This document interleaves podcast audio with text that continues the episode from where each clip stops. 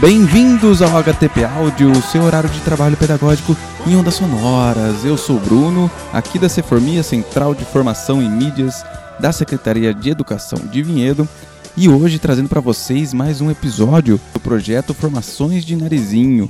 E dessa vez, né, o segundo episódio, nós trouxemos a Fabiana Canavieira, lá do Maranhão, falando sobre o cuidado. Pessoal, tá muito bacana o episódio Tá bem legal. Quem não acompanhou a live, quem não viu o vídeo ainda que tá no YouTube, vai poder curtir agora no formato podcast. A gente deu uma enxugadinha nele, né?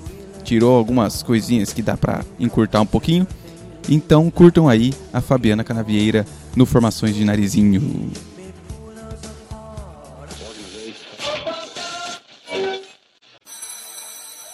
Convidada de hoje, a Fabiana, professora, doutora, Fabiana Canavieira, professora da Federal, uh, da Universidade Federal do Maranhão. A Fabi é, é, formada em pedagogia, é mestre pela Unicamp, doutora pela Federal do Rio Grande do Sul. Ela estudou no doutorado um, a, a, a, o protagonismo infantil né, e, e, a democracia nas unidades de educação infantil. Ela tem um trabalho, é, eu diria, enfim, aí que pode nos ajudar a pensar o nosso projeto político-pedagógico. A Fabi, além disso, é uma escritora, assim, digamos, é, de um grande volume de textos, artigos, então vocês podem colocar aí no Google que vocês vão achar é, muitos. E a Fabi é, vem de uma trajetória da sociologia da infância e agora encontrou a filosofia da educação, então ela vai apresentar hoje uh, algumas considerações. Ela escreveu um artigo que a gente publica, a gente divulgou, né, para para nossa unidade. Posso divulgar para quem quiser. Está na revista 06, uma revista que tem acesso online, então vocês podem colocar o nome da Fabiana Canavieira e vocês acham lá o artigo. E, Fabi, obrigado. Com você agora, tá bom? Obrigada. Boa noite a todos e a todas e a todos. É um prazer estar aqui com vocês, né? Finalizando com chave de ouro meu dia corrido. Eu vou tentar fazer uma fala mais sossegada, é, mais, mais tranquila, acolhedora, como o, o tema nos pede. Queria agradecer muitíssimo o convite do meu amigo, professor doutor Eduardo Batista, grande estudioso intelectual da filosofia da educação e dos estudos da infância, né, uma praxis aí de um lugar que mistura o chão da creche, o chão da escola, militância social e vários estudos e muitas leituras né, para compor essa ação dele, né, esse lugar aí que ele ocupa tão bem, né, desempenha tão bem, de forma generosa, acolhedora, é, democrática. É, então, me sinto aqui em casa. Eu não sabia que eu falaria também para as famílias, para os pais. Então, uma honra. Eu estava agora falando, sabe para quem? Para os promotores de justiça. Gente, mas assim, é, são, são duas narrativas distintas, dois né, duas perspectivas tão, tão díspares, né, tão distantes. E, e aí eles. Eu, aqui eu, eu quis levar uma reflexão filosófica para eles, eles queriam que eu ajudasse eles a contar carga horária. e aí não, não, não, dá, né? Não dá para fazer as coisas esvaziadas de conteúdo, de sentido, de, de filosofia. Então, eu, eu os provoquei nesse sentido. Então, a temática que, que o Eduardo convida, né? Essas pedagogias do cuidado, né? Que pedagogias são essas? Que lugar é esse? Queria dizer que por que, que, eu, por que, que o Eduardo me convida para falar isso, né? É, não é só uma questão teórica, né? Eu não, eu não sou, no momento, uma educadora da, da, do chão das creches, da, do chão das escolas de educação infantil. Eu não, eu não tô, eu não estou professora de bebês e crianças pequenas. Eu já fui, né, durante um tempo curto até, mas fui e eu hoje formo professores e professoras e trabalhei na rede, sou professora da universidade e trabalhei na rede municipal de São Luís durante muito tempo. E né, tenho estudado essas questões do cuidado, mas do cuidado por essa perspectiva filosófica, que é um cuidado que passa por um entendimento de quem eu sou, né? Do, do meu eu, né? É, que eu sou esse, né? Como eu me insiro nesse mundo, né? De que forma é a minha inserção nesse mundo? Como a, todo, toda a minha consciência de mim, né? Tá, né? Colocada nesse momento, né? Nessa minha vivência, nesse estar no mundo. E aí eu comecei a, a pensar isso, a viver, a ler, estudar. Mas aí o Eduardo me convida é, e, e, me dá um lugar de fala para falar sobre, para né, é, explanar sobre o cuidado, para construir isso com vocês, que é né, do lugar de fala de quem constrói relações afetivas, né?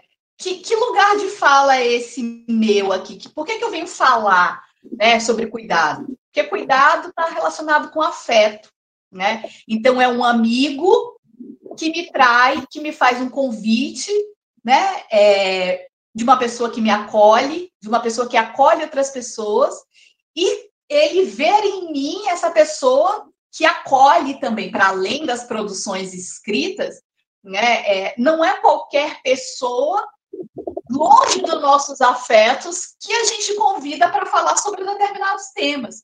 Né? Então, para falar de cuidado, não dá para ser uma pessoa né, que a gente não confia, que a gente não gosta, que a gente, que a gente não acolhe. Então, isso diz, primeiro, me situa nesse lugar, né? De, de, de amiga, de parceira, né? Independente aí da distância que a gente está, falo do Maranhão, vocês já notaram pelo sotaque aí, né? Mas a gente tem essas relações mediadas pelo respeito, né? E esse é um outro elemento que, digamos assim, me dá condições para estar tá aqui falando para vocês, né? Então, quem sou eu para falar de cuidado, né?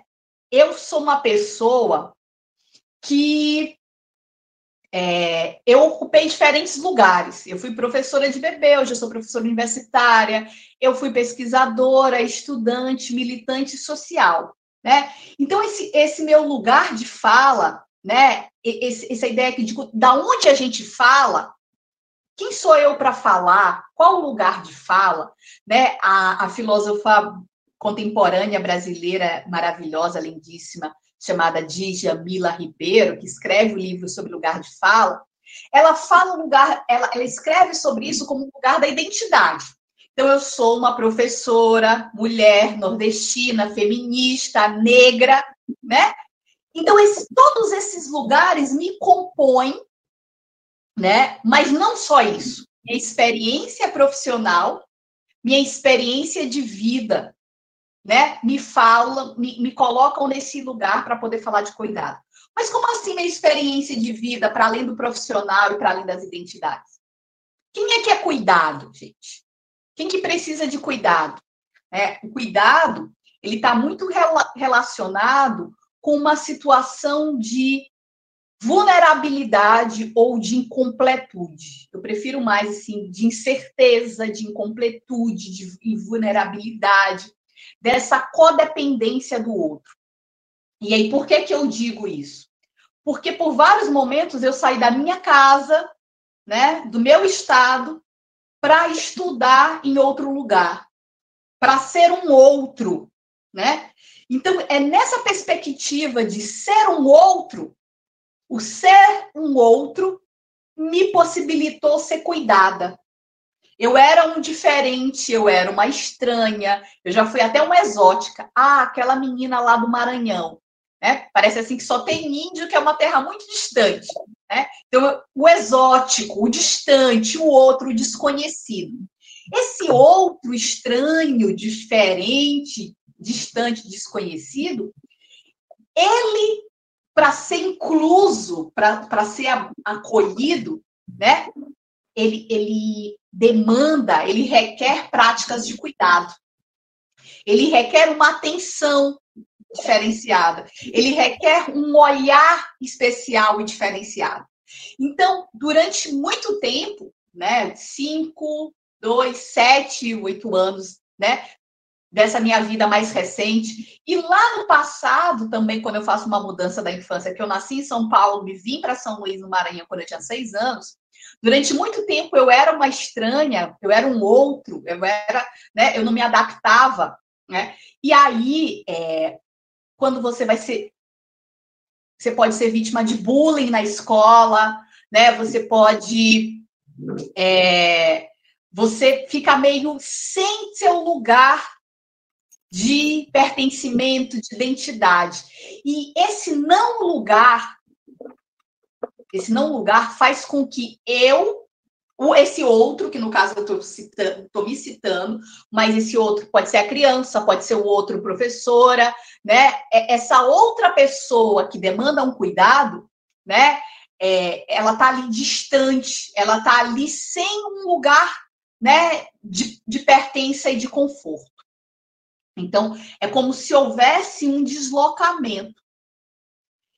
Quando é que eu né, é, passo a me definir nas minhas identidades, ter certeza de quem eu sou e das minhas identidades, isso me, me traz menos, necess, menos vulnerabilidade e menos necessidade desse cuidado como proteção, desse cuidado paternalista, ou maternalista também, que a gente poderia falar aqui, né? Desse, desse cuidado, que é um cuidado, às vezes, com uma perspectiva de caridade.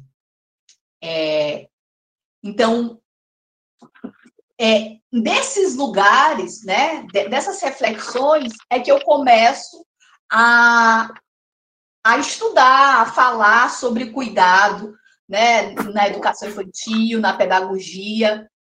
Né? É um lugar de quem migra, de quem é o outro, de quem se torna diferente. Um lugar de quem vive as diferenças e vive uma prática filosófica, tenta viver uma prática filosófica, né? Então, é, o conjunto disso, né, faz com que eu levante reflexões né? E, e, dialogue com o Eduardo, e tente escrever, e dialogue com outras colegas, e os colegas começam a me ver aí, né, é, como uma pessoa autorizada a fazer uma provocações nessa área aí do, do cuidado. É, então, é um pouco esse é, é, essa construção né, que eu tenho feito desse tema passa por uma perspectiva pessoal, né? Mas se torna uma perspectiva coletiva pelo campo em que a gente se insere, que é o campo da educação infantil. Antes de adentrar aí no, né, nessa coisa mais específica do cuidado na primeira infância, na educação da primeira infância, de nós sujeitos, educadoras e educadores da primeira infância, sendo podendo ser família, pais, mães, tias e professoras e professores. Né? É, antes de, de, de entrar nisso, eu queria contar uma historinha para vocês. É uma fábula. Uma, né, foi intitulada de Fábula do Cuidado, mas ela tem origem na mitologia grega, né? Então eu vou ler um pouquinho e para vocês para não perder aí a beleza da história, né, de, só de cabeça, né, não, não vou dar conta. Então, diz assim: na mitologia grega, conta-se que Cuidado era um ser inventivo, zeloso e amoroso, né, que passa na beira de um lago, ajoelha-se, fica maravilhado com o solo, com a terra fértil dessa, desse solo, dessa terra fértil, ele começa a criar uma forma. Ele dá forma ao barro. Apaixonado pelo que criou, quis dar-lhe vida e pediu para Júpiter lhe soprar o espírito da vida. Esse apaixonado pela vida recém-criada quis dar-lhe um nome. Mas a terra, o barro, é de onde a criatura veio, é de onde a criatura se originou, disse que cabia a ela, né, a terra, dar-lhe o nome, pois foi dela que a criatura foi criada. Cuidado, então, no meio daquele conflito, chama Saturno para que fosse juiz e ajudasse a, a decidir a questão. Foi então que Saturno fez a seguinte divisão: quando essa criatura não tiver, quando essa criatura, peraí, quando essa criatura não não tiver, desculpa, tô, tô chegando, quando essa criatura não tiver é, mais vida, morrer, a sua alma voltará para Júpiter. Júpiter foi que fez o sopro da vida. Quando ela não tiver mais vida, seu corpo voltará à Terra né? Mas quem lhe deu antes da, mas quem lhe deu forma antes da vida foi o cuidado. Então, a ele cabe o legado de seu nome. Então, cuidado lhe deu o nome de homem, aquele que vem do humus, do barro, da terra, do solo fértil. Essa fábula é contada por Leonardo Boff no livro Saber Cuidar. O que, que o Leonardo Boff quer dizer com isso, Eduardo? Que o cuidado ele é anterior à própria vida. A prática do cuidado, criar a vida, do gerar a vida, né? Então, eu, o, o cuidado ele dá uma forma, ele pega realidade, não é o corpo que é cuidado, não é o sopro de vida, essa alma, né, que é cuidada, né? É esse ato de criar, de conceber, né? É, é, o, é o ser que concebe, né? É o ser que concebe antes do próprio objeto, né? tá ali materializado e ter vida. Esse ser que pensa o objeto antes, é a ele que é dado o direito de nomear, de dar vida, né? A esse ser que concebe, né? Que se apaixona pelo que cria, esse ser é chamado na mitologia, nessa fábula de cuidado. Então, para mim, essa, esse, essa parada aí, né, essa fábula, ela é muito, ela é muito significativa, ela tem um peso, assim, né, bem interessante, porque é, aonde nós estamos, né, nesse papel, nessa encenação, que, que papel nós ocupamos? Nós somos o cuidado, somos a terra, somos Júpiter, né? ou somos o juiz ali, Saturno, né? Que pedaço do cuidado, né? O, o que a gente está querendo, né? Com esse ser criado, né? Que, que, que, né? Que quais direitos a gente quer ter sobre ele, né? Então, é, é, é uma fábula, não, não, não tem uma, uma, uma ideia de didatizar aqui, né, de dizer que ela vai ensinar alguma coisa, é muito mais ilustrativa, provocativa, reflexiva, né? Então, é como parte, né, como a ideia toda da mitologia aí, é, nos ajuda a criar, a pensar, ou por outras perspectivas, outros tipos de racionalidade a gente vai construindo a partir da mitologia. Então vamos lá, né? Já que o, o, homus foi criado, já que o homem foi criado, já que ele tem vida e tem materialidade, já que ele foi cuidado, criado, né, inventado, é, a ideia hoje do cuidado é manter essa vida, é manter essa criação. Não importa, né? Quem soprou a vida, não, não importa a matéria, não importa o criador, né? o importa é a vida está dada. né? A existência está aqui dos homens, né? Mas da natureza, do mundo como um todo. E agora, né?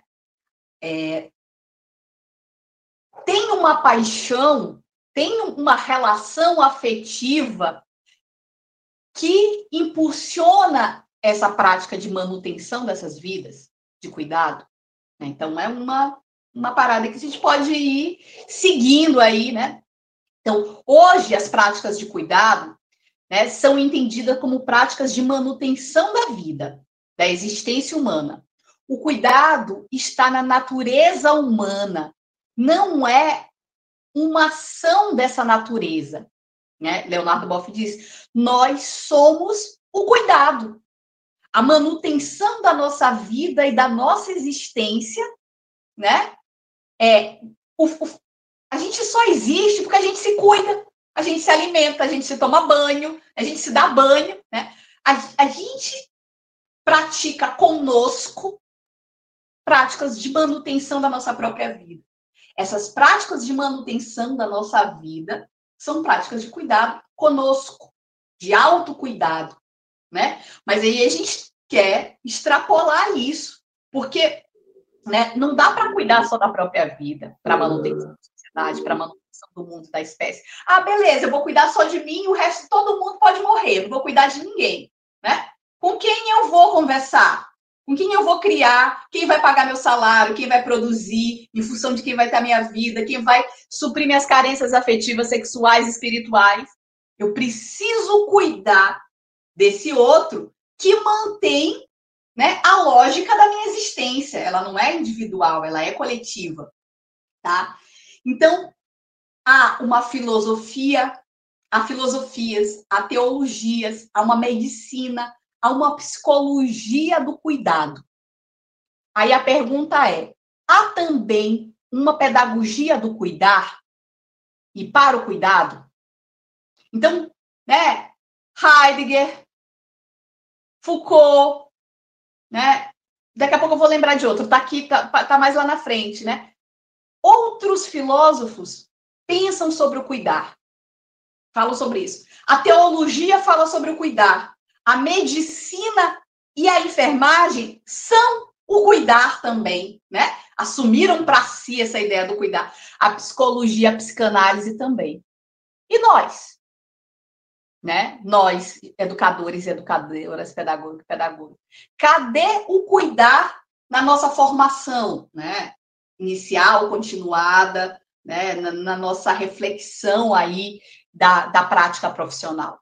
Esse é o, a, aqui o, o, a questão aqui mobilizadora do, do debate. Né? O cuidado garante nosso convívio coletivo. Né? Não é só nas creches e na, nas EMEI, nas pré-escolas, na, nas escolas, né?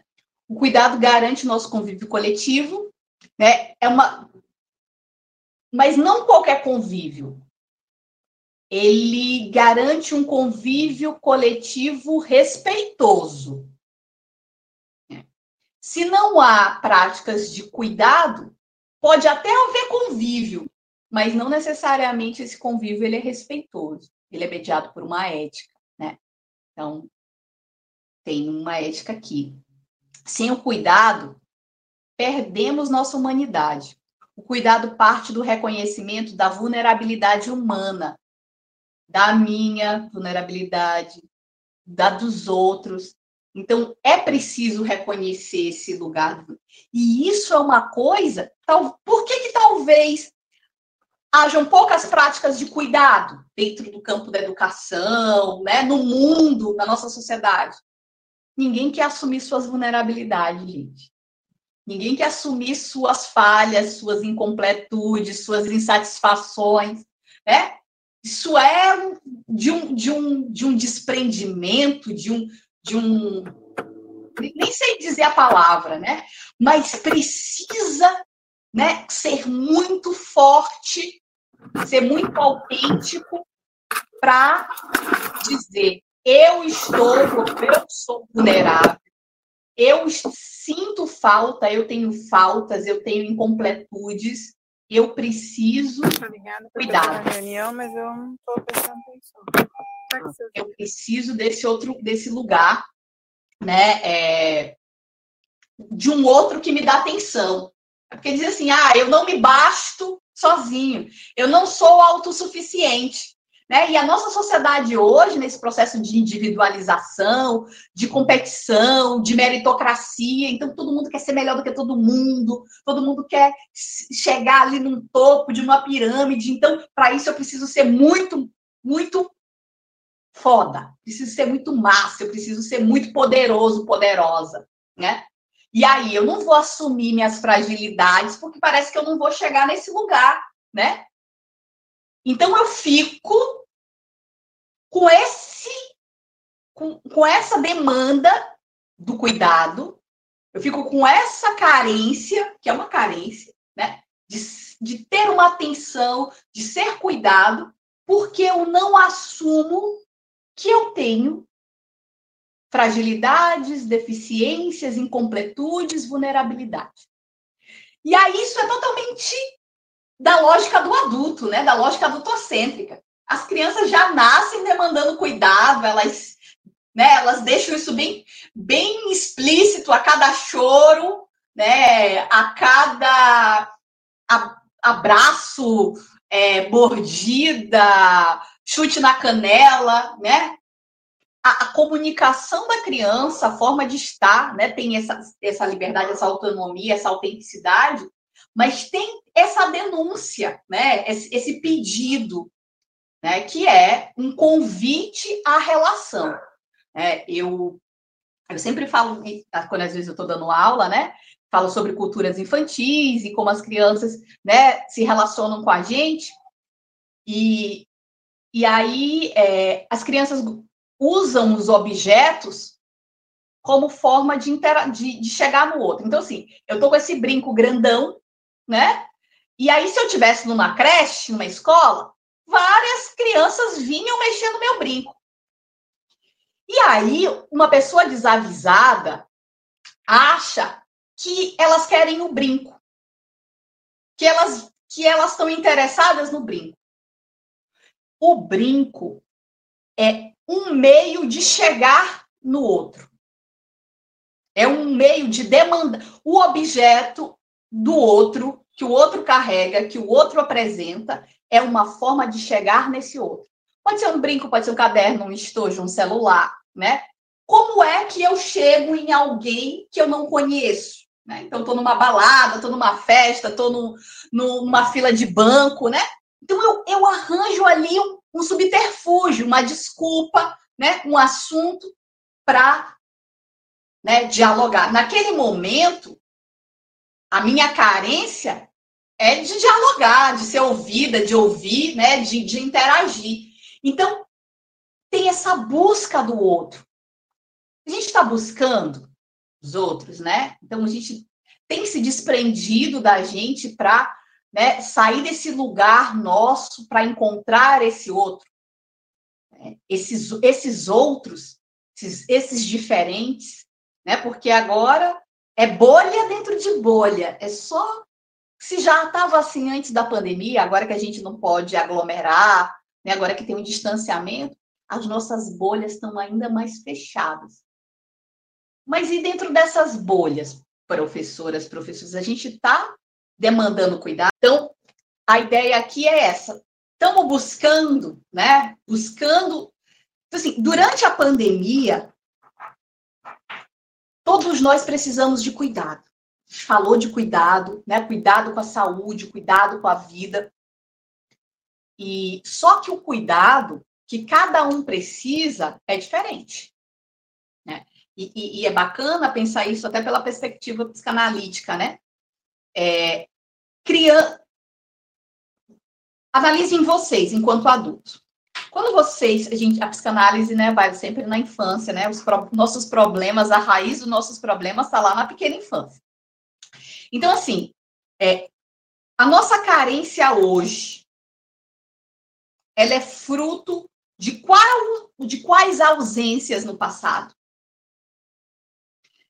Por exemplo, muitos de nós não tivemos condições financeiras na infância.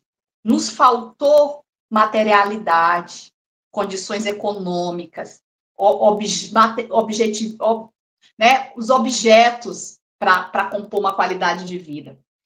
A muitos de nós, na infância, faltou presença, presença de pessoa, presença de, né, é, a troca, né, o, afeto da presença, a corporificação, a convivência, a socialização. Para outras pessoas, na infância, faltou palavra. Faltou a criação de signos, sentidos e significados para a vida. Então, faltou alguém que falasse, que explicasse, que, né, que dissesse do amor, que dissesse do sentimento, que, que, que traduzisse o mundo. Então, quando a gente vai para um processo psicanalítico, a gente tenta né, voltar nesse lugar e dizer assim, qual era a minha ausência, né? Qual era a minha carência durante a infância? E aí, se você carecia de dinheiro, né, de condições materiais, às vezes nas tuas relações pessoais em vida adulta, elas são mediadas por essa carência, por essa demanda de uma materialidade né, da, do, de uma casa, de um, de um carro, de, de uma coisa ali palpável. É isso que te dá segurança, é isso que te dá completude. Para o outro, pode ser uma casinha de sapê, pode não ter comida, né? Pode não ter palavra, mas se tem uma pessoa ali grudadinha, se eu tenho pessoas ali juntinho, nossa, é isso que me satisfaz. Se não tiver ninguém, eu fico perdido. Eu sou incompleto sem o outro. Para outras pessoas, tiveram uma condição né, de subsistência ali, de, de manutenção da materialidade, comida, roupa, bebida, brinquedo, né, casa, né, tiveram uma presença provedora ali, que deu isso tudo, que estava ali, mas nem necessariamente essa pessoa que está presente e que prover financeiramente, ela significa a relação. Ela atribui um sentido, um sentimento, um significado. Ela não diz que gosta, que não gosta, que está com raiva, que está alegre, que sentiu saudade, se a pessoa é importante, se ela é feia, se ela é bonita. Então, para algumas pessoas na idade adulta, falta uma outra pessoa que diga coisas para ela, que fale, né, que construa a relação mediado pela palavra. Né? Isso é um exemplo, eu não sou psicanalista, né? não tenho estudo, mas eu sou objeto da psicanálise. Né? Então, a gente, como objeto da, de determinadas ciências, a gente né, é objeto e sujeito, a gente se nega, enquanto pesquisador, a ser só objeto de qualquer coisa. A gente é objeto e sujeito. A gente né, não está sujeitado, a gente está ali né, como um ator tentando garantir o nosso, o nosso espaço ali de, de, de atuação nesse processo. Então, a gente vai compreendendo um pouco né, essas, esses lugares. Por que isso é importante, Fabiana? Porque a criança ou o outro adulto e eu mesma vou demandar um cuidado específico, uma atenção específica. Eu, Fabiana, durante a pandemia, eu tinha minha dispensa de comida bacana, né? Mas eu não tinha presença. Eu estava sozinha. Teve gente que tinha presença, tinha comida, mas era uma, uma, uma presença vazia de sentido, vazia de diálogo, né? Então, quando algumas pessoas falam assim, ah, é importante casar com quem você é amigo, com quem você conversa, né? Então, às vezes, você tem uma família ali presente, estruturada, tem o que comer, mas não tem conversa, não tem diálogo, né? E as relações humanas são mediadas pelo, pelo pela linguagem, pelas linguagens. A conversa de diferentes formas, né? A construção de narrativas de diferentes formas. Então, isso né, é, são lugares que a gente precisa desvelar, que a gente precisa. Por quê? Você, enquanto educador ou educadora, enquanto pai ou mãe. Né? Enquanto ser humano é uma pessoa que cuida da avó, da avó, da mãe, do filho, do marido, né? das crianças, do, dos, né? das, das crianças da escola, das crianças da rua, dos animais, da, das plantas. Né? A gente cuida. Mas a gente sabe cuidar, né? é isso. Porque assim, é, cada planta, tem várias plantas aqui em casa, cada planta pede um cuidado diferente. Tem, né, eu tenho aqui um bambu místico da sorte, tem um lírio, tem uma costela de andão, tem uma samambaia, tem uma palmeirinha e tem uma jiboia. Tudo aqui na minha sala. Mas tem uma que pede mais água, uma menos água. Uma mais sol, outra menos sol. Então, eu não posso dar a mesma quantidade de água para todas as plantas. Eu não posso dar a mesma quantidade de luz do sol e de vento para todas as plantas. Cada planta demanda e, e, e, o cuidado da natureza, né? É isso. Cada planta demanda um tipo de cuidado. Então eu não e cada ser humano demanda um tipo de cuidado. Então eu não posso, enquanto professora da infância, enquanto pai, enquanto mãe, cuidar de todas as crianças do mesmo jeito. Porque uma criança demanda um tipo de cuidado, a outra criança demanda outro tipo de cuidado. Então, você, quando você pega as plantas e enche de água todas elas, pode ser que algumas morram afogadas. Né? Então, tem isso de, né? Ou alguma vai morrer esturricada no sol. Então, né? Cada uma tem uma especificidade uma demanda do cuidado, assim como nas plantas, os seres humanos. Então não me venha com excesso de superproteção, porque eu quero é ser livre. Não me venha com um monte de presente, porque eu quero é palavra, eu quero é, né, eu quero um não, não, não me mande um presente se você não está presente, né? Então, essas falas, que são lugares comuns dentro da nossa da nossa existência de adulto, elas traduzem isso elas traduzem que, né, é, eu demando um tipo de cuidado, um tipo de relação, de interação, de troca, de, de, de, de que está relacionado com as minhas carências, com a minha vulnerabilidade, com as minhas incompletudes.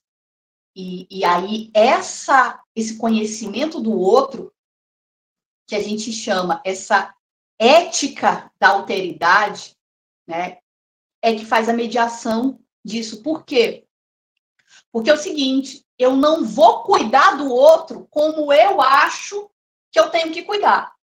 Eu vou cuidar do outro quando eu tenho uma ética, né, do cuidado, uma ética da alteridade, eu vou cuidar desse outro a partir do que o outro me demanda para ser cuidado. Então, uma criança quer colo, uma criança quer beijo, uma criança quer que a professora não enche o saco dela, né? Ela quer ser livre, ela quer menos tutela, ela já tem um pai, uma mãe que tutela demais, que cuida, que prende demais, que mima demais, né? Às vezes uma criança quer ser mimada. Então, o que eu vou desprender de, de atenção, de prática de cuidado para esse outro, né? É o que esse outro me demanda. Né? E é muito, muito. É uma coisa muito simples, mas, né? Isso não está óbvio assim, sabe? Dado para todo mundo. É, tem um, uma, uma abordagem de educação infantil, né, chamada abordagem Pickler, né, que nasceu na Hungria, né, em Praga, com uma enfermeira chamada Emily Pickler, num bairro chamado Loxi, que ela tem uma instituição que cuida de crianças bem pequenas, de bebês, e essa enfermeira desenvolve um método né, de cuidar dessas crianças. Esse método de cuidar dessas crianças, desses bebês, é um método permeado pela ética da alteridade. O cuidado com as crianças é um cuidado dialogado com os bebês com os bebês, com as crianças, com os meninos e com as meninas. Né? Limpar um bumbum de, bebê, de um bebê significa pedir autorização para um bebê para limpar o bumbum do bebê. Né? É, e, e, aí tem isso, assim, olha, agora é a, o cuidado ele está relacionado nessa perspectiva com, com uma narrativa, com uma ética que passa por um diálogo. Né? Aconteceu isso, né? Eu vou te alimentar. Eu narro, eu dialogo com esse sujeito que ainda não fala convencionalmente, né? Que ainda não anda, que ainda não corre, que ainda não escreve, né? mas que se comunica comigo, que me entende e aí eu vou na direção desse ser que me entende, dizendo, fulano, eu vou te dar banho, né? Qual comida tu quer? Né? Eu, vou te, eu vou te limpar, eu passo um algodão ou eu te dou um banhinho, né? Não importa se ele não vai te responder verbalmente. Mas se tu fizer uma coisa que ele não gostar, ele vai chorar. O bebê vai chorar. Ele vai levantar uma perna, ele vai sorrir, ele vai fazer uma cara feia. E aí, né, o cuidado das crianças, mas o cuidado dos adultos também passa por uma leitura do outro, por uma leitura corporal do outro, por uma leitura né, dessa presença, dessas expressões. Né? O silêncio comunica, né? Os gestos comunicam. Então, o que que esse outro que está no meu lado, que é meu filho, né, meu marido, minha esposa, né, meu, meu aluno, né, minha criança aqui da escola, o que que ele está comunicando, o que que o corpo dele está comunicando do que ele está precisando, que ele está demandando, né? Então, é, essa é uma reflexão que, que eu tenho feito, que eu estou aqui tentando problematizar.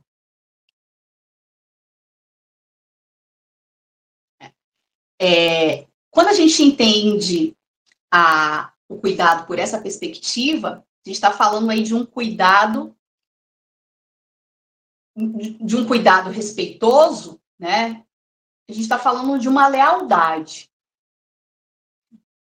Então, eu, eu sempre pergunto, né? A gente tem feito isso, com quem e com que é a nossa lealdade? Isso diz muito de nós, né? Então, assim, nessa ideia de que somos cuidadores e cuidadoras do mundo. Somos cuidadoras e cuidadores, autocuidadores e cuidadores, né? Dos seres humanos, da existência, da continuidade da espécie, né? Do amor mundi, né? Dessa do, de garantir um legado, de garantir uma, uma tradição, de garantir um testamento desse legado, dessa tradição, né, Eduardo? Então, isso requer a construção clara da lealdade. Eu preciso ter ciência que, sem o mundo, sem a natureza, sem os bichos, sem o meio ambiente, não, tá, não tem existência humana. Né? Então, eu sou leal às formas de vida, às formas de existir. Ah, eu sou uma pessoa da diversidade e tal, né? E aí mata as plantinhas. Né? Então, assim, essa lealdade com a vida, por que que dizem, ah, aquela pessoa ali, né, é um, um como se chama, um natureba. Uma pessoa vegana, protege os animais, não come os animais, né, é, tá conectado com a natureza, né, a, a, a pessoa, ela não está falando de um hábito alimentar, ela está falando de uma forma de existir no mundo, de se inserir no mundo, da construção de uma lealdade com a existência, com as existências, com as formas de vida. Então, eu sou leal a todas as formas de vida, dos animais, das plantas, dos seres humanos. Né? Por isso, eu não faço isso, ou por isso eu não faço aquilo.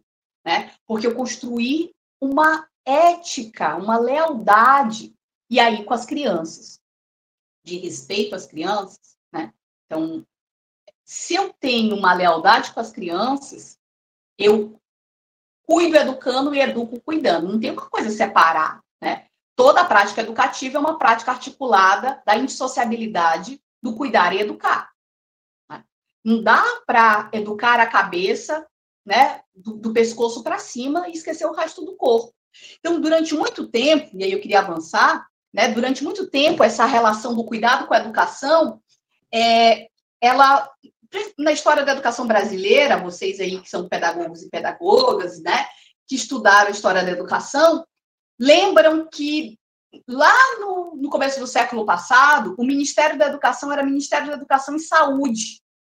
Né? A, a, o processo educacional, principalmente das crianças pequenas, sempre teve permeado, ligado pela questão né, dessa saúde. O, não sei se é Humberto Eco, agora não vou lembrar quem foi que, que falou, acho que não. Mas, ah, a Damares Maranhão tem um livro, tem um artigo sobre cuidado. Então, é uma enfermeira que faz a pesquisa é, sobre cuidado, sobre concepção de cuidado com bebês em creche, aí, né, em São Paulo. A Damares diz o seguinte: cuidado é o elo entre educação e saúde. Cuidado é o elo entre educação e saúde. Só que esse saúde não é essa saúde física, essa saúde é a manutenção da vida. Então, cuidado é o elo entre a educação e a manutenção das vidas. Se não há cuidado, não há manutenção das vidas. Para que a gente está educando? Se vai todo mundo morrer, se a gente vai deixar todo mundo morrer, se está todo mundo deixando todo mundo morrer. Então é um, é um genocídio, né?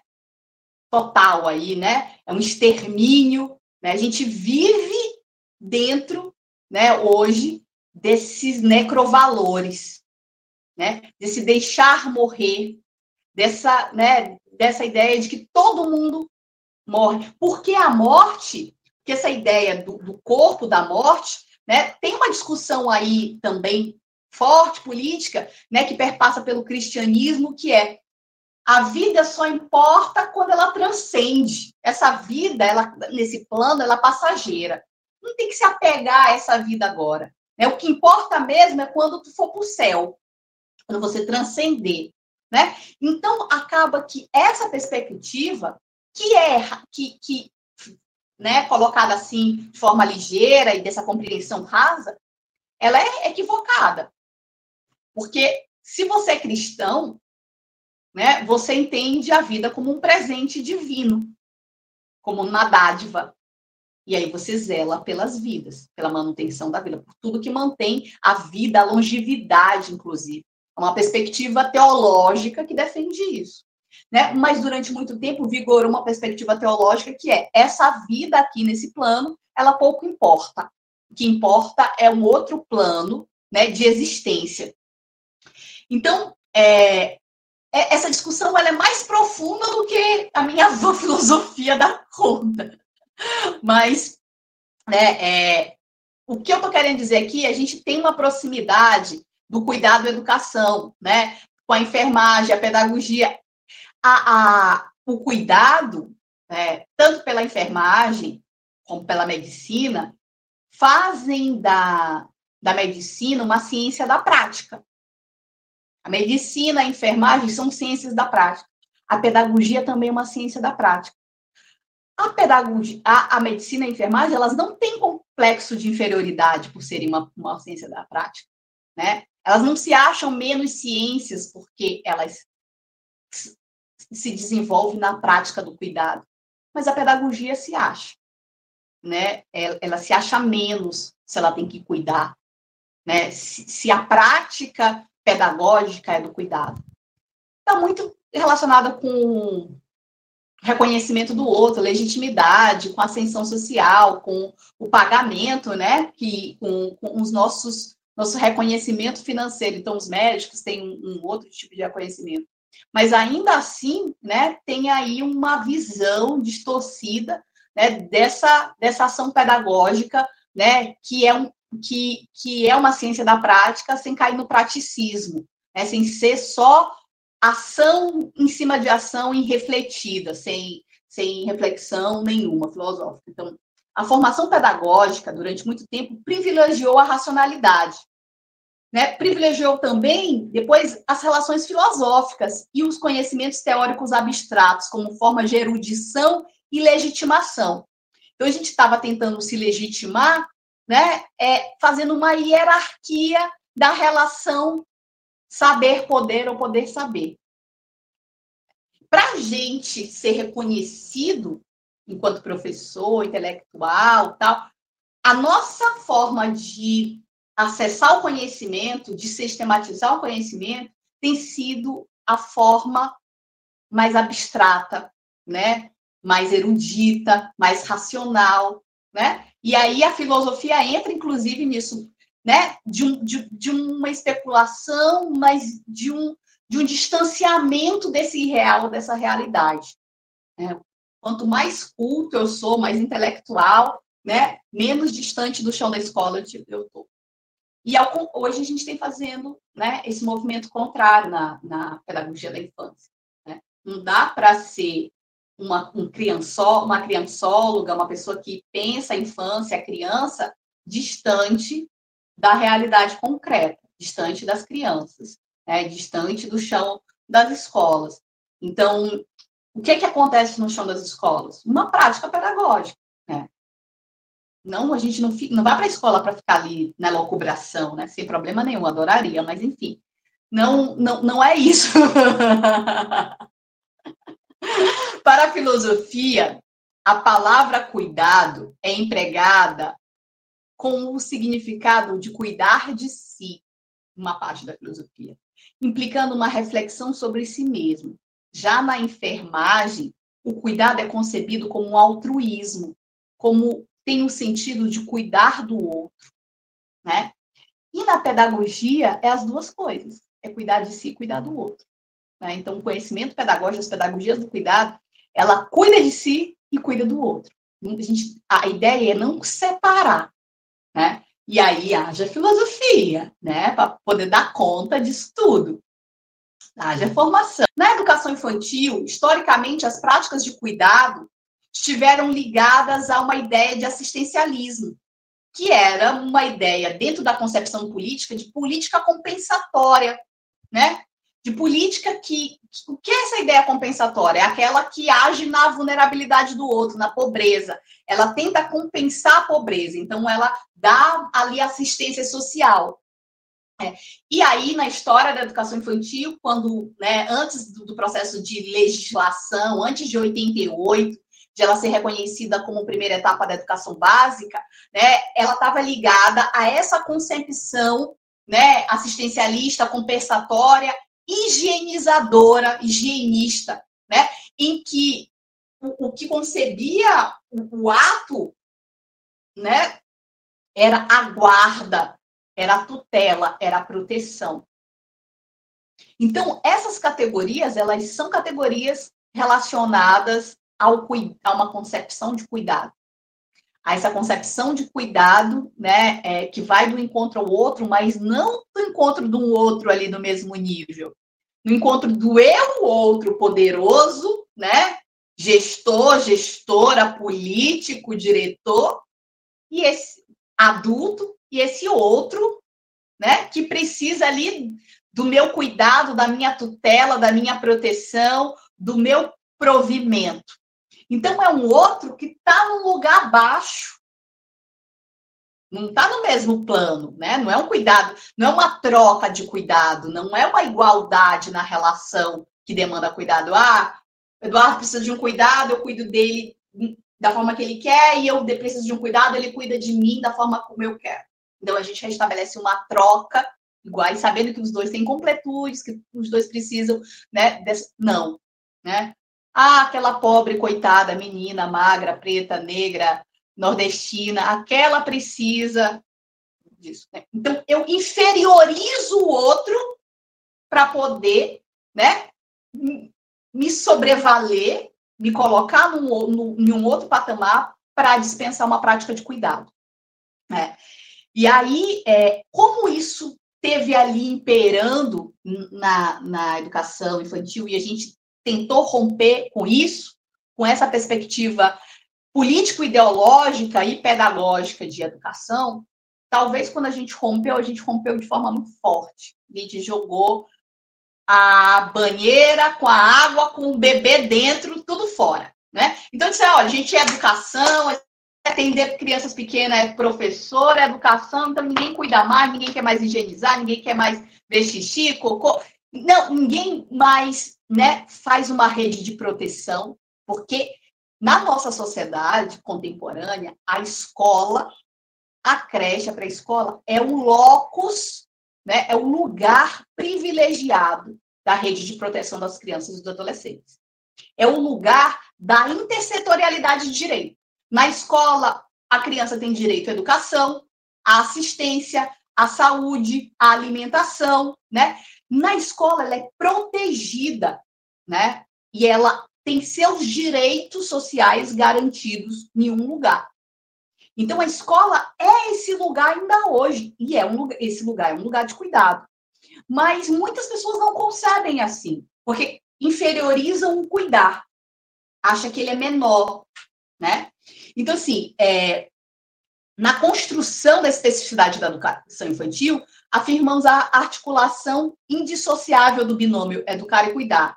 Mas isso se dá no nível dos documentos, do discurso, pois na prática, na formação docente né, e na prática pedagógica, a gente perdeu isso de vista. Eu gosto de uma frase da Fulvia Rosenberg que fala o seguinte: frequentemente encontramos referência aos cuidados com a saúde, com base numa concepção que tem como enfoque principal os fatores biológicos do processo de desenvolvimento humano e da determinação da doença, restringindo ações ao acompanhamento do crescimento e desenvolvimento somático, ao controle nutricional e das doenças transmissíveis, à elaboração das normas de higiene ambiental, alimentar e medidas de prevenção de, de acidente. Então, durante muito tempo, essa ideia de cuidado era um cuidado do corpo, da saúde, né, da integridade física. Né? Mas e o cuidado subjetivo? E o cuidado que passa pelo âmbito das afetividades? Né? Cadê? Nessa perspectiva educacional, é, em que o cuidado vai saindo, sendo esvaziado, a gente vai imperando uma ideia de que né, é a nossa sociedade, da nossa sociedade. Né? A nossa sociedade faz uma pressão dentro da escola, da nossa formação, que é a separação mente-corpo, razão-emoção, cultura-natureza, educar e cuidar. Não é porque as professoras não querem, não é porque as professoras não sabem, né, cuidar e educar. É porque a nossa sociedade fragmenta e faz essas separações, né? Então você vê que você tem mente, razão, cultura é educar. Coisas nobres. Do outro lado você tem corpo, emoção, natureza, cuidado. Então, né, essas dualidades, elas são muito danosas para a formação humana, para a preservação da espécie, mas desse processo de humanização do humano. Né? Mas aí, para ir fechando, né, é, quais as nossas práticas de cuidado, né, de autocuidado, de cuidado com o outro? Eu queria destacar, para fechar, que o, cuidado que a gente está falando é o cuidado como uma dimensão cultural, né? Não é essa, essa ideia natural versus cultural. As práticas de cuidado na nossa sociedade têm sido práticas no âmbito do doméstico, quem desenvolve na nossa sociedade a maior parte das práticas de cuidado? As mulheres, né?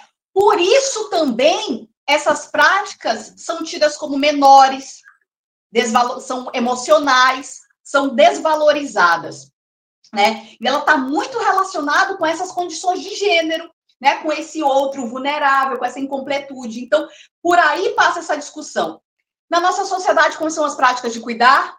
Majoritárias, alimentar, curar, proteger, consolar, higienizar e organizar, né? Então, está ali colocado como práticas de cuidado, mas a maioria delas é feita, né, pelas mulheres. Então, eu acho que esse cuidado, quando a gente fala de cuidado de si, professora, mulher, passa por assumir, né, a, que sentir, ter emoções, ter sensibilidade, faz parte dos nossos saberes, na nossa Constituição, e isso não nos diminui, né? É uma afirmação da nossa qualidade. A nossa qualidade, a, a, nossas, a nossa forma de ser, de estar no mundo, ela alia ela, ela, ela tenta articular é, emoção, razão, cultura, natureza, educação, cuidado, porque a gente sabe, eu sei quando eu sinto. Preciso só de uma teoria, de uma explicação, de uma leitura.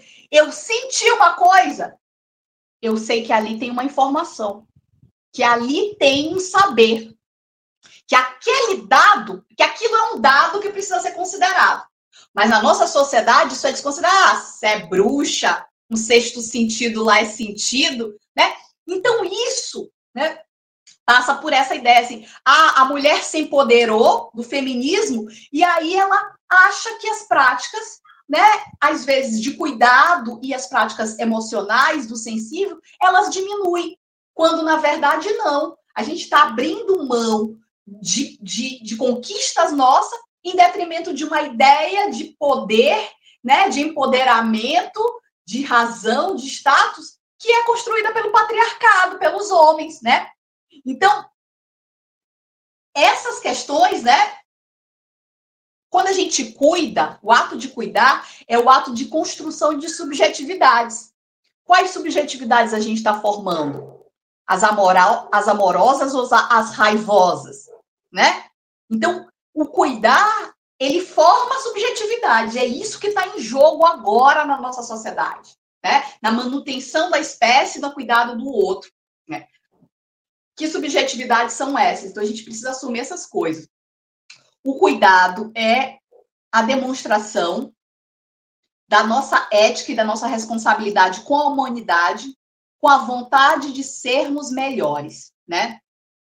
Então, eu acho que cuidar é um ato sensível e formativo. Cuidar é um ato de amizade e lealdade com as crianças. Cuidar está para além de suprir necessidades básicas. É uma postura filosófica da alteridade, do respeito ao outro enquanto outro, e não da tentativa de tornar o outro um igual. Né? Um igual a mim, né? mas um igual em direitos, mas não um igual na, na. Então, reconhecer seu percurso e o percurso dos outros, seus privilégios, é importante nesse, nesse momento. O cuidar vai além do encontro dos desejos do outro, né? vai, vai além dos desejos do outro e vai ao encontro do desejo dos outros e não do meus, né? Como o outro quer ser cuidado, de quais cuidados precisa, me autoriza a cuidar, né? Então eu queria, né, é, aqui dizer que quando a gente fala de cuidado, a gente está falando de uma apologia à manutenção da vida em todas as suas formas, né? Da natureza, do mundo. É, eu acho que o mundo está precisando ser cuidado e eu tenho aprendido um pouco sobre isso com os indígenas, né? Com, com o pensamento deles, com, com, uma outra antropologia, com uma outra forma de pensar e estar no mundo. Está muito relacionado com essa natureza, com esse ser da natureza. Se a natureza está ruim, a gente está ruim também, né? E aí cuidar de mim significa cuidar, né, desse todo, né, dos outros da, da minha espécie e dos outros das outras espécies. Então era isso, meu bem. Era para fechar né, essa, esses elementos aí para a gente discutir, para as perguntas. Né? Então, são provocações, né? não, não é uma teorização sobre. Quer falar, Simone? Sim. Legal. Eu queria dizer assim, é, é na verdade um comentário.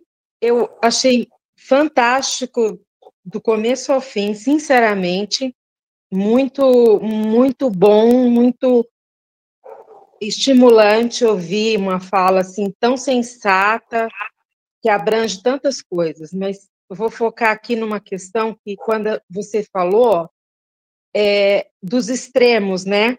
Isso me fez lembrar muito assim da época que eu estudei pedagogia, quando a gente vai de um ir de um extremo ao outro, né? Do assistencialismo e aí depois foi para outro extremo. Eu acho que isso é uma tendência é, do movimento na educação, vamos ter focando na história da educação. Mas o que eu quero, a ponte que eu quero fazer com isso, eu tô, também vou tentar ser, sintetizar um pouco, é que depois de, de, de, desses extremos, eu acho que por longos e longos anos, é, lutou-se para que a gente é, saísse desse outro extremo, né? Onde a gente tentasse é, um caminho mais sensato. E o que eu acho que hoje nós hum, educadores assim, eu me eu vejo assim com muita tristeza, com muita preocupação e pesar tudo que vem acontecendo na, na nossa história, na política, é, no pensamento e, e, e influenciando a educação para um retrocesso.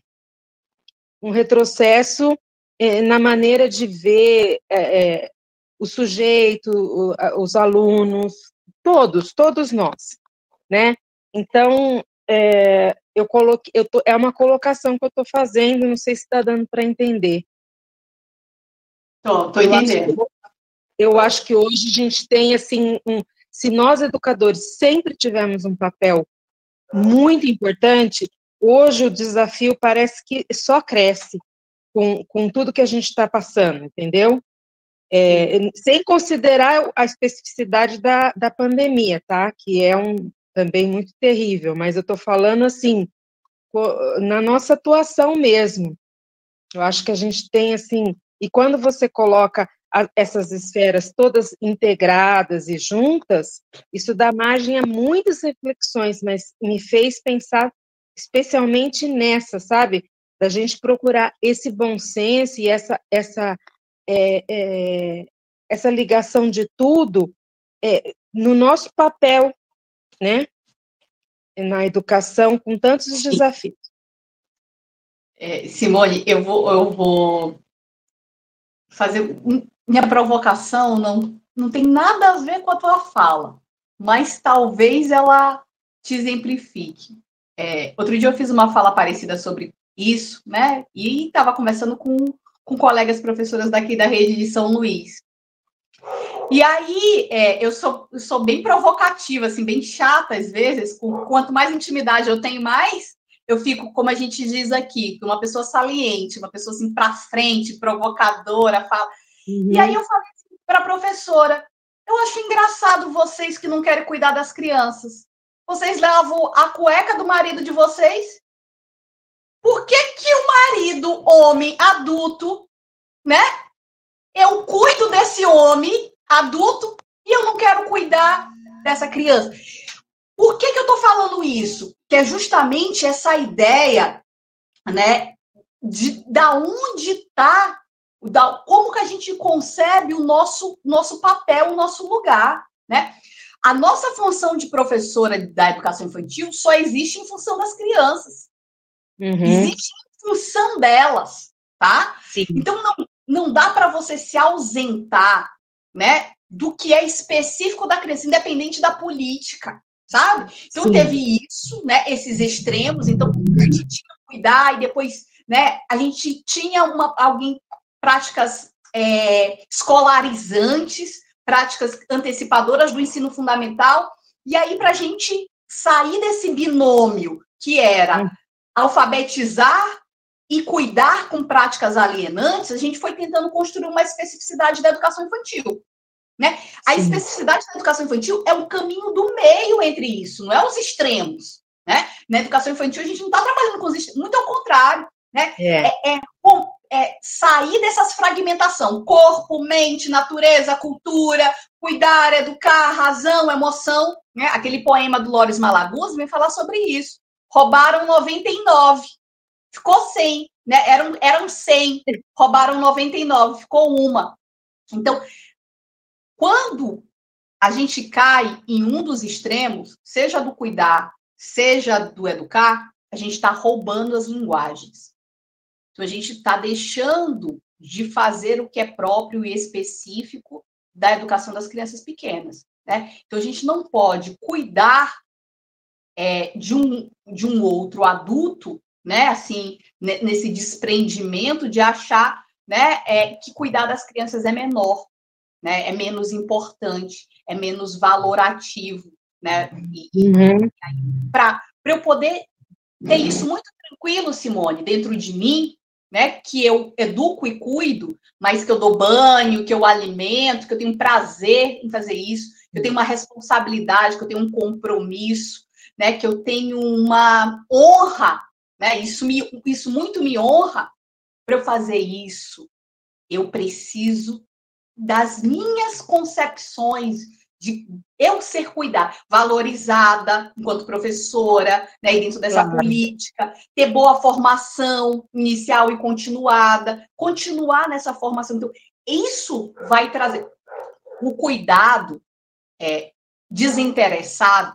Para o cuidado ser legítimo, ele precisa ser desinteressado. Então, o cuidado, ele tem que ser uma prática desinteressada. Eu dou sem querer receber. Senão não é, senão é cuidado, é troca, né? E aí, se você se você não está bem, se você não é cuidado, você não faz uma prática de cuidado desinteressado. Você não tem como doar, você não tem como doar o que você não tem, né? Você não tem como cuidar se você não é cuidada. Mas a gente não pode esperar nós adultas ser cuidados por outro adulto. A nossa prática precisa ser de, de autocuidado, a gente se cuida para a gente cuidar das crianças pequenas. Sim. Eu acho que era mais conversando com a tua, com a tua inquietação aí do que respondendo, né? Não, sem, sem dúvida. Obrigada, viu? Esse caminho do meio, essa tentativa de caminho do meio aí, né? Das uhum. conciliações, né? não é do consenso, né, Eduardo? Não estou não querendo consenso aqui, não, e acabar com as diferenças, né, com, com, com os conflitos, não. É, há dissenso, né, dentro, dentro dessa perspectiva também. Há espaço para o dissenso, né? tem que ter o espaço para o dissenso. Mas ainda assim, sabe, é, esse dissenso ele precisa vir recheado dessa, dessas duas perspectivas. O, o Will quer perguntar, Will? Quando se padroniza o cuidar, né, que, que foi o tema, achei muito incrível, parabéns, né? É, mas quando se padroniza o cuidar, você não acaba perdendo a singularidade infantil, por exemplo, a singularidade de cada criança, que foi como você falou? Totalmente, sempre. Se tu vai dar banho em série, né? Se tu vai levar 20 crianças para tomar banho, se tu vai alimentar várias crianças ao mesmo tempo, não tem como tu respeitar o nível de que cada um mastiga e engole. Não tem como você né, medir a temperatura da água, a forma. Tem gente que começa a tomar banho bota no pé, tem gente que começa a tomar banho bota na cabeça. Então, é muito individual, é muito minucioso, específico. Então, o que, que é, Will? É tempo, sabe? É, é cuidado, precisa de uma proporção criança, adulto, pequena. E esse adulto precisa de tempo para construir essa relação de amizade, confiança da criança, da lealdade, para você poder cuidar. Né? Eu só vou demandar os meus cuidados para você se eu confiar em ti. Né? Então, eu, eu, eu abro as minhas fragilidades, as minhas faltas, as minhas incompletudes, e as crianças também, se elas confiam. Se eu não gosto de começar a tomar banho molha na cabeça, o professor vai molhar, vai dar banho em várias crianças e molha a cabeça, esse professor não sabe do que eu gosto, eu não gosto dele, não gosto de tomar banho com ele, né, e com ela, então, né, é isso que tu falou, não dá para padronizar o cuidado. É, o cuidado é antipadronização. Vou até escrever esse aqui, né? Não está aqui nos no meus slides, mas né, é antipadronização total, né? Eu estou correndo desse negócio de padronização. Hoje, só que me pediram foi padrão, norma, regulação. Né? Os operadores do direito querem. Eu falei assim, gente, a educação já estava em crise antes, já estava, não estava dando certo. Não dá para vocês querendo normatizar o que estava dando errado, né? Então, é, agora a pandemia, né? Agora, pós-pandemia, é hora de romper com as coisas que não estavam bacana. Se a gente não estava gostando, se não estava legal, né? Agora é hora de reconstruir né, o, o, processo educacional da forma como a gente acredita que seja melhor, no diálogo com as pessoas, de forma participativa, com as crianças, e aí a gente vai acertar mais, tá? É de padronização, vou escrever aqui. Obrigada, Will. Pergunta foi maravilhosa. Imagina, eu que agradeço. Lia, pode falar. Oh. Então, eu queria, assim, é, pela, primeiro, parabenizar ela, que eu achei que, assim, o conteúdo foi para gente que estar tá com os bebês é, foi assim muito muito gratificante assim. É, agregou demais porque em algum momento a gente acha que só o cuidar né é, o, o, o higienizar o cuidar o ter aquele cuidado com a criança é, acaba ficando muito pouco, porque a gente não tem um repertório de trabalho com a criança durante o dia. Então, para mim, eu acho que isso agregou demais, porque, assim, saber que o cuidar, o ter atenção do que a criança faz, é, o, durante o dia, o ela sentar, ela levantar e tal. Então, isso é um trabalho que a gente está fazendo e está fazendo bem. E, assim, por um momento, é, na, na, no meu pensamento, assim, por um momento a gente acha que porque a gente não faz uma atividade pedagógica, então a gente não está fazendo bem, ou porque, né, então sempre tem que ter alguma atividade que não está dentro da, daquele cuidar mesmo, que é que nem a minha sala é, é dos bebês, né? Então, isso para mim eu acho que foi bem, é, bem, bem interessante, é, saber que, então, o que a gente faz e o que a gente está fazendo ali dentro desse cuidar mesmo, da, da do, do, próprio cuidado em si, é uma coisa que acrescenta a eles, né? Não é só o limpar, o dar de comer. Fundamental, Lia. Fundamental, o trabalho de vocês é fundamental. Olha, vou te dizer. Me desculpe as, as outras, a Simone e o Will, mas a tua fala para mim é uma honra. Se eu consigo conversar com uma professora de bebê, meu amigo, hoje nem hoje eu nem durmo. Hoje eu nem durmo quando uma professora de bebê diz assim, conseguiu me dizer alguma coisa, porque sabe, os bebês estão muito distantes da, de mim, da gente na universidade. E aí chegar nos bebês é realmente um sonho para quem está na universidade. Para mim é. E aí a tua fala, né, me dá um, um, start aqui, né? Aciona uma coisa que essa ideia do cuidado cultural, da importância disso. Por exemplo, é, o, o alimentar é cultura, a forma de alimentação é cultura, a forma de tomar banho é cultura, a forma de dormir é cultural. Então, por exemplo, aqui no Maranhão faz um calor infernal o ano quase todo, né? E a maioria das crianças dormem em rede, dormem nas redes. Quando você vai para uma creche, né, que você tem um, tempo integral, as pessoas querem botar as crianças para dormir na caminha, no colchão, no lugar quente. As crianças não dormem, né, de colchão, elas dormem de rede, mas nenhuma creche tem rede em São Luís. Então, quando você sabe as práticas culturais daquela família e você agrega elas à escola, você está fazendo uma prática de cuidado, de educação, que não é uma prática higienista, uma prática de asepsia do corpo, uma prática mecânica, alienada, desprendida de conhecimento. Essa é uma prática cultural, de respeito à cultura, de respeito ao outro, no que o outro é. Então, se vocês alimentam as crianças tem criança que come de colher, tem criança que come na mamadeira, tem criança que pega comida com a mão, né? Essas práticas, né, o respeito dessas práticas, entender isso, fomentar, proporcionar isso, isso é muito mais do que esse cuidado assistencialista, tu entende? É esse cuidado macro, esse cuidado profundo que mantém a humanidade, que nos mantém vivo, que nos mantém unido, que nos faz melhores e humanos. Então, né, tu fazes isso, eu fico feliz. Então, esse cuidado, ele é escuta, ele é observação. Para cuidar, para bem cuidar, precisa observar e precisa escutar, precisa entender e ver esse outro. Né? Então, esse bebê precisa ser visto, ouvido, observado, e aí eu consigo satisfazer e responder ele na necessidade dele. Tá? Obrigada pela tua intervenção, Ia. É, é, no chat aqui, é, acho que o, tivemos bastante comentários, pessoas de diversas partes do país, tá? Seria depois legal, Fabi, dar uma olhada no nosso chat lá, nosso chat, que tá, tem muita gente dando oi para você aí, todo mundo gostando. Mas uma oh. pergunta direta que veio é relacionado ao cuidado e à pandemia, né? Se como cuidar à distância?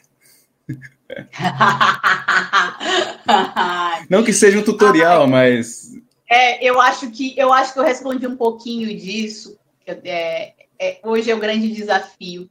Hoje, hoje já me espremeram de tudo que é jeito, que eu me sinto assim, gente, mas como é que estão me atribuindo essa responsabilidade de resolver os problemas da educação na pandemia? Então, era o cômputo, era a reformulação do currículo, agora é, né, era a sincronicidade, a interação à distância, e agora é o cuidar à distância, né? Como se eu, uma humilde, pobre professora. Mas vou te dizer, é, eu acho que, que eu falei agora para a Lia, o cuidar ele passa pela escuta. Se a professora de educação infantil ela está buscando essa família para saber como essas crianças estão, se elas estão alimentadas, se elas não estão trabalhando, se elas estão dormindo bem, se elas estão com saúde, né? Então, saber do estado físico e mental das famílias e das crianças é uma prática de cuidado essencial nesse momento, fundamental. A escola é rede de proteção, as professoras e professores são agentes públicos da rede de proteção. Né? Criança apanhando, criança sofrendo violência, criança sem comer, criança trabalhando. Quando a professora sabe, independente se, ela é, se essa criança é minha aluna, né? Ela é minha vizinha da minha turma. Ah, eu moro nesse bairro, que é perto da escola, né? E tem um, um João que mora, né, de, de três anos, que mora na minha rua, mas ele não é meu aluno. Ele é aluno da minha colega, professora de outra turma. Né? Mas eu sei que o João está sendo carregado todo dia para trabalhar, que está acontecendo isso e aquilo. Eu sou agente público da rede de proteção do direito das crianças. Eu aciono diretora, eu aciono Secretaria Municipal de Educação, eu aciono Conselho Tutelar, eu aciono Promotoria de Justiça. Né? Então, as professoras têm uma responsabilidade enorme para garantia do direito das crianças de sobrevivência, de manutenção da vida, de saúde física e emocional nesse momento. Professoras, busquem falar com as crianças, ouvirem as crianças, peçam para elas mandarem foto. Eu mando para minha sobrinha, já me manda uma foto de vocês que eu quero ver. Beren, eu quero ver esse desenho aí. Aí me mandou um desenho sem estar tá pintado. Mas como assim que tu desenhou e não pintou? Ah, tia, eu tô com preguiça. Tô com, pre... preguiça de pintar. O que tu tá fazendo, Sofia? Em casa esse tempo todo que tu tá com preguiça de pintar o teu desenho. Ah, tô assistindo, não sei o que. Pode pintar o desenho. Pode, quero. Tira uma outra foto do desenho colorido para mim que eu quero ver, né? Então, eu vou ouvir áudio, eu vou mandar áudio, eu vou fazer videochamada. Então, eu preciso saber, de vez em quando, como é. Ei, olha, eu falei que o cuidado é uma prática de lealdade, de amizade. Se a gente tem amizade com a criança, se eu tenho amizade. Quando Eduardo some, eu disse: Eita, que Eduardo já sumiu. Peraí. Ei, cadê tu? O que tu tá fazendo? Onde tu tá? Tá vivo? Né? Quando ele some de tudo, tem que escrever e-mail para ele. Mas é isso. Eu vou buscar o outro, que a gente chama hoje de busca ativa. Professoras e professores não percam as crianças de vista. Não se pode não ter notícia nenhuma das crianças durante esse contexto. Então, é ouvir, é saber, é ter notícia, é mandar notícias, é mandar uma coisa legal, é ver uma coisa legal e colocar. Então, é promover a saúde, saber como é que estão tá os sonhos, saber como está se relacionando com a natureza é proporcionar para as crianças um encontro com a vida. Com a... Então, tem que dançar, tem que respirar, tem que movimentar o corpo, tem que encontrar os bichos, tem que encontrar as plantas, tem que banhar de chuva, tem que olhar a estrela, tem que pegar sol. Professora de educação infantil na pandemia vai. E aí, tem, banho, tem pega o sol? Tem, tem ficado brincado no sol? Para brincar no sol, né? Cadê a vitamina D? Não, brincar no sol é importante, né? Então, assim, é, é o mínimo, é sutil, né? Parece pouco, parece desimportante. Gente, isso é a manutenção da nossa existência. As crianças não estão convivendo com os colegas, elas não estão brincando com os colegas. Se a professora não vai ao encontro dessas crianças, as crianças estão desassistidas, sem socialização. É uma geração toda que a gente tem na, na, em breve, que não conversa, que não fala, que não socializa, que não brinca, que interage só com as telas. E a gente fez o quê? Lavou as mãos, né? Porque a gente não buscou as crianças, porque a gente não escutou, porque a gente achou que cuidado era dar comida e dar banho, né? E, e tá para além, tá? Então é isso. Nossa, muito bacana. Excelente escolha, Bruno, de questão. Fechou. Ô, Fabi, antes, antes de passar para o Eduardo de novo, eu vou, vou te falar que, que putz, eu, eu adorei. Eu adorei a, a sua fala aí. Vai virar meu vídeo de cabeceira, porque é, é, é, eu acho que sua, você falou tanta coisa bacana que, que muitas das minhas práticas começaram a fazer mais sentido, né? Eu sou professor de artes na rede de Vinhedo, né? E eu, e eu já dei aula no infantil, Fundamental 1, Fundamental 2 e EJA, né? E eu vejo como o cuidar tem que ser cuidadoso em cada etapa, ele não pode desaparecer. Não é porque a, a, a, a criança vai ganhando responsabilidades e autonomia que ela não precisa mais de cuidado, né? E, e isso eu comecei a, a parar a pensar, isso, só, foi incrível. Foi, eu tô, eu tô muito, muito emocionado aqui de, de, ah, Bruno, de ver seu, como, sua fala. Aqui, como, como a gente diz aqui, vocês me matam do coração. Olha, quando eu dou aula para meus alunos aqui da UFMA, e aí eu peço para eles abrirem aula virtual, peço para eles abrirem a câmera, aí eu vou. Nossa, mudou o cabelo, tá bonito, hoje tá cacheado. Um que óculos bonito, olha, pintou, né?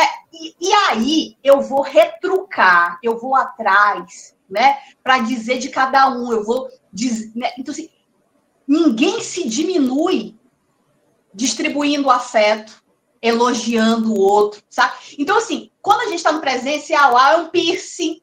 Porque as crianças, os jovens, eles têm uma linguagem corporal. Eles querem ser reconhecidos por uma linguagem. É o cabelo grande, é um piercing, é uma tatuagem, é um boné, é um estilo de roupa. Aquilo diz dos sujeitos, né?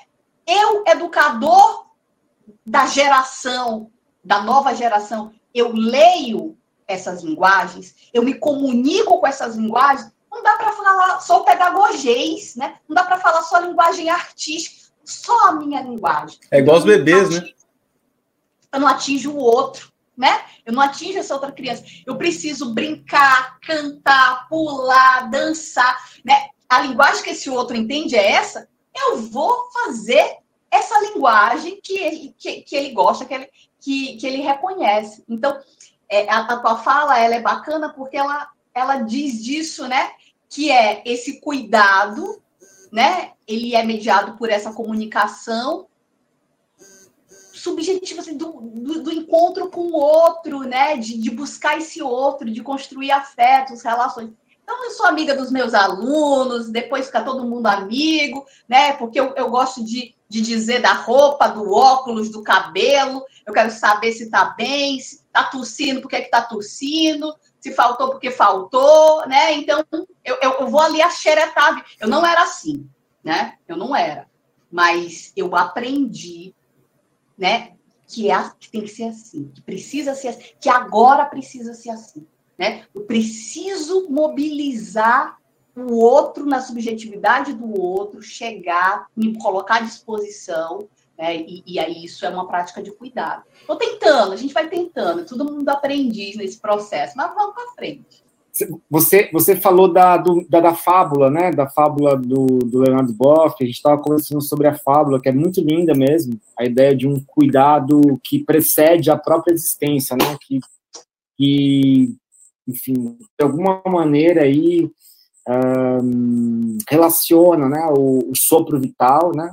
com o corpo. Então, assim, cuidado é essa figura que antecede, que une, né? Nessa. É claro que tem uma tradição que, que cinge, né? A gente tem. Né? Não, é, não é moderno essa, essa. O Merleau-Ponty fala que essa dualidade ontológica ela é moderna, mas não é. Assim, ela existe desde Platão, enfim. Então, é, é interessante essa fábula do cuidado como algo que precede a existência, porque você falou que o cuidado, de certo modo, é, traduz o mundo, né? é uma narrativa. Então a gente precisa aprender a ler né, o outro, a, a ler o que, que o outro me pede, e, a, e, o meu cuidado é sempre uma, ele é, ele é uma resposta, né? Então ele responde ao outro. Então é preciso escutar e observar, né? Não, é, não existe um cuidado padronizado, como o Will, né, muito bem colocou, assim. Então, é, e aí, bom, a gente, se a gente pensar na nossa história de vida, a nossa narrativa começa antes do nosso nascimento, né? Quando os nossos pais nos concedem e preparam a nossa chegada. Então, a nossa existência, esse cuidado, não só na fábula, mas na, na nossa existência também, ele, ele antecede o nascimento. Né? Então, as crianças, quando vão chegar ao mundo, elas, elas já têm uma história, elas já têm uma narrativa. Né? O cuidado já, ele também precede a nossa existência no mundo. Então, assim, a gente. E aí, assim, o que eu queria pensar com você é que esse cuidado que precede a existência, ele só, ele só tem fim com a nossa morte. Mas assim, a gente vai sempre precisar de cuidado, a gente vai sempre demandar cuidado e vai sempre é, é, cuidar de outras pessoas, né? Seja dos filhos, do companheiro, dos amigos. Então a gente vai cuidar das plantas, dos bichinhos. Uh, e aí, bom, o que, que a, uma filósofa que eu gosto muito, né, uma mulher filósofa que eu, que eu admiro, que eu adoro, que é a Hannah Arendt, vai falar que a educação é justamente o cuidado com a vida e com o mundo. Né? Então, esses, esses dois cuidados é, é, o que constitui a educação, eles são indissociáveis. Se eu cuido do, né, do corpo né, de uma criança, eu necessariamente eu cuido do mundo, porque a cada nascimento é um novo mundo que surge, né? um, é, um, é um mundo potencial novo que surge. Então, esse cuidado que a gente é, cindiu, né, e que a educação infantil defende assim duramente, né, esse princípio que é que é a insociabilidade do cuidar e do educar, ele é humano, ele é existencial, né? A gente não, não consegue cindir isso. É só uma visão muito, é, digamos, dualista, né, cartesiana, assim, para cindir, né, modernamente o cuidado e, o, e a educação. Então, eu queria agradecer muito. É um, foi um comentário, assim, porque a fábula que você trouxe é linda, né? Tem a coisa do mito, mas ela é, ela é concreta, né? Ela, ela tá aqui agora, assim. A gente, é isso que eu queria dizer, que o cuidado ele precede a nossa existência, não só do mito, né? Verdade, verdade. Excelente colocação. Te ouvir também maravilhoso. E eu estava te ouvindo e estava pensando aqui né? É, tu que está trabalhando com um curso sobre necropolítica, o cuidar é uma forma de enfrentamento ao necrovalo, aos necrovalores, né? Como é que a gente enfrenta a necropolítica? Como a gente enfrenta individual, coletivamente, né? Cuidando, né? Cuidando também desse cuidado nesse sentido amplo. Pode ser uma forma, né, aí de, de, de, uma das formas desse enfrentamento. Né? Então, é, receber bem a vida, acolher bem a vida. A gente tem falado tanto de acolhimento né, na educação, então, né, os recém-chegados, esse acolhimento dos recém-chegados, a apresentação desse mundo, que não é, Eduardo, né? Lá a gente tem que apresentar o mundo para as crianças, elas estão chegando, elas precisam se socializar, serem inseridas na cultura e no mundo, né? E aí, como é que a gente faz essa inserção? Como é que a gente faz essa socialização? Mostrando o que tem de melhor no mundo, mostrando o mundo como um todo. Então, esse esse amor muito, você precisa, né, entender, né, é, amar, né, querer cuidar, mas in, não é diminuir o mundo, é ficar restrito ao meu município, ao meu bairro, à minha realidade. Quando a gente insere as crianças na cultura e no mundo, a nossa obrigação enquanto educadoras da infância é mostrar que tem um mundão, né? Que ele é gigante, né? Que, que, que ele é diverso. E aí, quando vou... não dá para fazer isso de forma desapaixonada. Ou eu sou muito besta, porque, né? Quando a pessoa fala assim, ah, ela tá falando, ela se empolga. Ou eu sou essa pessoa empolgada, que se empolga do nada, ou porque tem que uma explicação para isso, para eu estar tá falando isso de forma tão empolgada, com fome e cansada. Mas eu acho que a gente tem que se empolgar para dizer assim, né, para mostrar para as crianças no Japão é assim, na China é assim, na África é assim, né? Na Itália eles comem assim, eles brincam desse jeito e vai mostrando o mundo e vai apresentando. Olha essa coisa legal. É, quando eu fui na sala do Danilo Russo, lá na Itália, né, lá em Roma, eu fui com, com o Peterson, e a gente passou uma semana indo, né, na, na, na sala do Danilo, e o, o, Danilo tem um cantinho lá na, na sala dele, que é o cantinho do esquisito. Tem uns livros de literatura e ele tem um caderno do esquisito. Que uma vez uma criança, o Danilo é aquele professor homem, coroa, né? Agora ele já está com 60, mas né? quando ele escreve isso, ele ainda está ali nos 50, mas ele é um grandão, altão, parece um Ravengá, daquela assim, careca, aquela coisa assim. E é um professor de crianças pequenas, 3, 4 e 5 anos. E aí uma criança chegou e disse que ele era esquisito.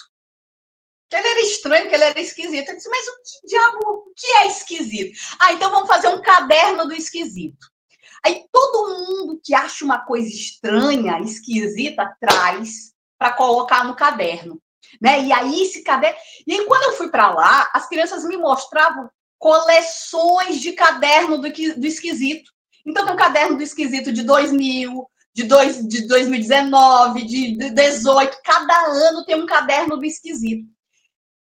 Se isso não é apresentar o mundo, se isso não é mostrar que o mundo está para além dessa normalidade, eu não sei mais o que, que é. Então, tem que ter uma beleza, tem que ter uma. Que eu, eu não, Foucault, né? Foucault diz que o cuidado de si é uma estética da existência. As práticas de si, né, é uma forma de estar no mundo que exige uma estética, né? Exige uma forma relacionada com um conteúdo, né? Essa forma é minha, meu, da coragem da verdade, né? Então, vai longe esse, essa conversa, não vai aqui. Mas, né, apresentar o mundo, né, passa por essa ideia de que o meu lugar no mundo enquanto professora, enquanto professor, é um lugar bonito, é um lugar amplo, é um lugar importante, é um lugar da diversidade, da beleza, e é esse mundo que eu tô, cheio dessa, dessa beleza, cheio dessa potência, que eu ensino essas crianças. Não é um mundo pobre, de uma pedagogia pobre para criança pobre. Então, a gente só pauperiza, só simplifica, só normatiza, só coloca no âmbito do doméstico, privatiza, individualiza. Então, a gente só está diminuindo, né? A gente não está expandindo, colocando isso numa capacidade de potência. Queridos e queridas, foi um prazer inenarrável estar aqui com vocês.